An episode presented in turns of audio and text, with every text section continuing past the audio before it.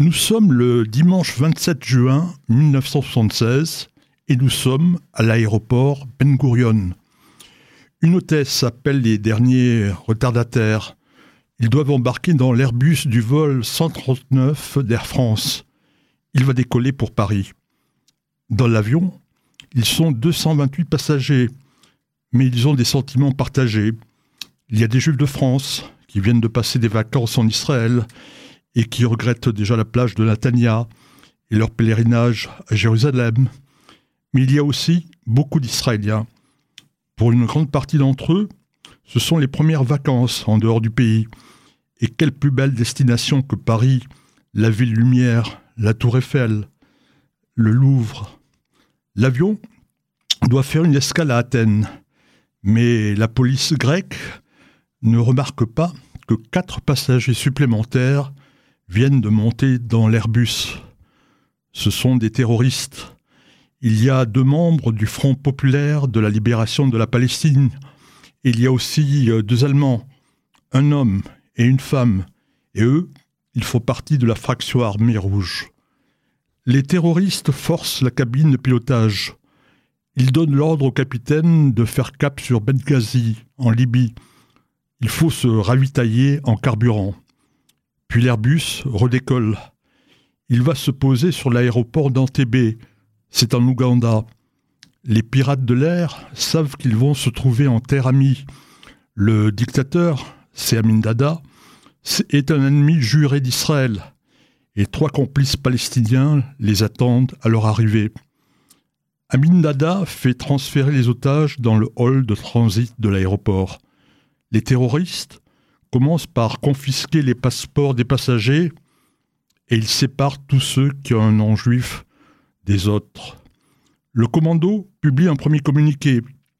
Il exige la libération de 53 terroristes palestiniens dont 39 sont retenus dans des prisons israéliennes. Puis, les terroristes vont libérer en deux vagues les passagers qui n'ont pas de passeport israélien. Ils proposent au capitaine de l'Airbus Michel Bacos et à son équipage, ils sont au nombre de douze, de partir eux aussi. Mais cet ancien des forces françaises libres refuse. Je resterai en TB avec tous mes passagers et tout mon équipage. Les Palestiniens et leurs auxiliaires allemands fixent un ultimatum. Si dimanche 4 juillet, Israël ne relâche pas les prisonniers, les otages seront exécutés. Yitzhak Rabin, qui est le Premier ministre, propose que les terroristes soient échangés contre les otages en territoire français. Les Palestiniens refusent. Rabin s'y attendait. Il n'est pas vraiment étonné. Et il avait déjà donné l'ordre à Tsahal de préparer l'opération militaire la plus audacieuse de son histoire. Quand les relations étaient au beau fixe avec l'Ouganda, ce sont les Israéliens qui avaient construit l'aéroport d'Antébé. Et bien sûr, ils ont gardé les plans. Tzal a commencé à s'entraîner dans une réplique du bâtiment qui a été reconstitué en quelques heures, quelque part en Israël. Le samedi 3 juillet, à 23 heures, quatre Hercules de l'armée de l'air israélienne se posent à Antébé. Ils viennent de parcourir plus de 3500 kilomètres dans le plus grand secret, et ce en survolant des pays ennemis.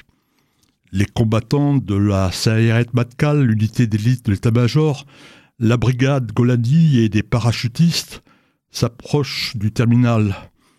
Un premier commando est dans une Mercedes. C'est la voiture du président. Les gardiens des otages croient reconnaître Amin Dada et sa garde rapprochée, et ils s'apprêtent à lui rendre les honneurs. Ils sont surpris par la ruse de Tsahal, car en 20 minutes, les otages sont délivrés et les terroristes et des soldats ougandais sont abattus. Mais trois otages, Ida Borochorovitch, Pasco Cohen et Jean-Jacques Maimoni, perdent la vie. Une quatrième israélienne va mourir. C'est Dora Bloch. Elle a 73 ans. Elle avait fait un malaise. Elle avait été transférée à l'hôpital pour y recevoir des soins, mais elle est froidement assassinée par des Ougandais. Après une escale technique à Nairobi, les quatre avions atterrissent en Israël. Les parents des otages, Rabin et une foule en liesse accueillent les rescapés et les militaires. Nous sommes le dimanche 4 juillet, une semaine après le décollage de l'Airbus depuis l'aéroport Ben Gurion. À Paris, Giscard d'Estaing se réjouit de la libération des otages, mais il n'a pas un mot pour remercier Israël.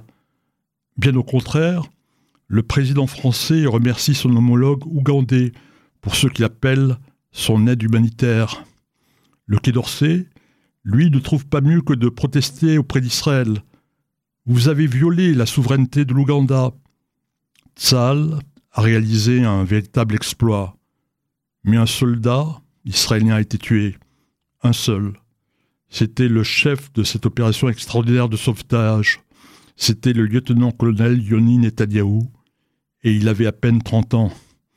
Dans une lettre, le frère aîné de Benjamin Netanyahou avait écrit Je ne veux pas, je ne veux pas arriver à un certain âge, regarder autour de moi et découvrir soudain que je n'ai rien construit ni créé.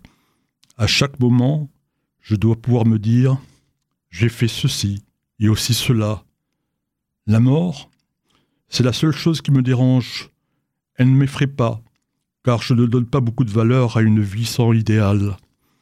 Et si je dois sacrifier ma vie pour réaliser cet idéal que je me suis fixé, eh bien, je le ferai avec joie.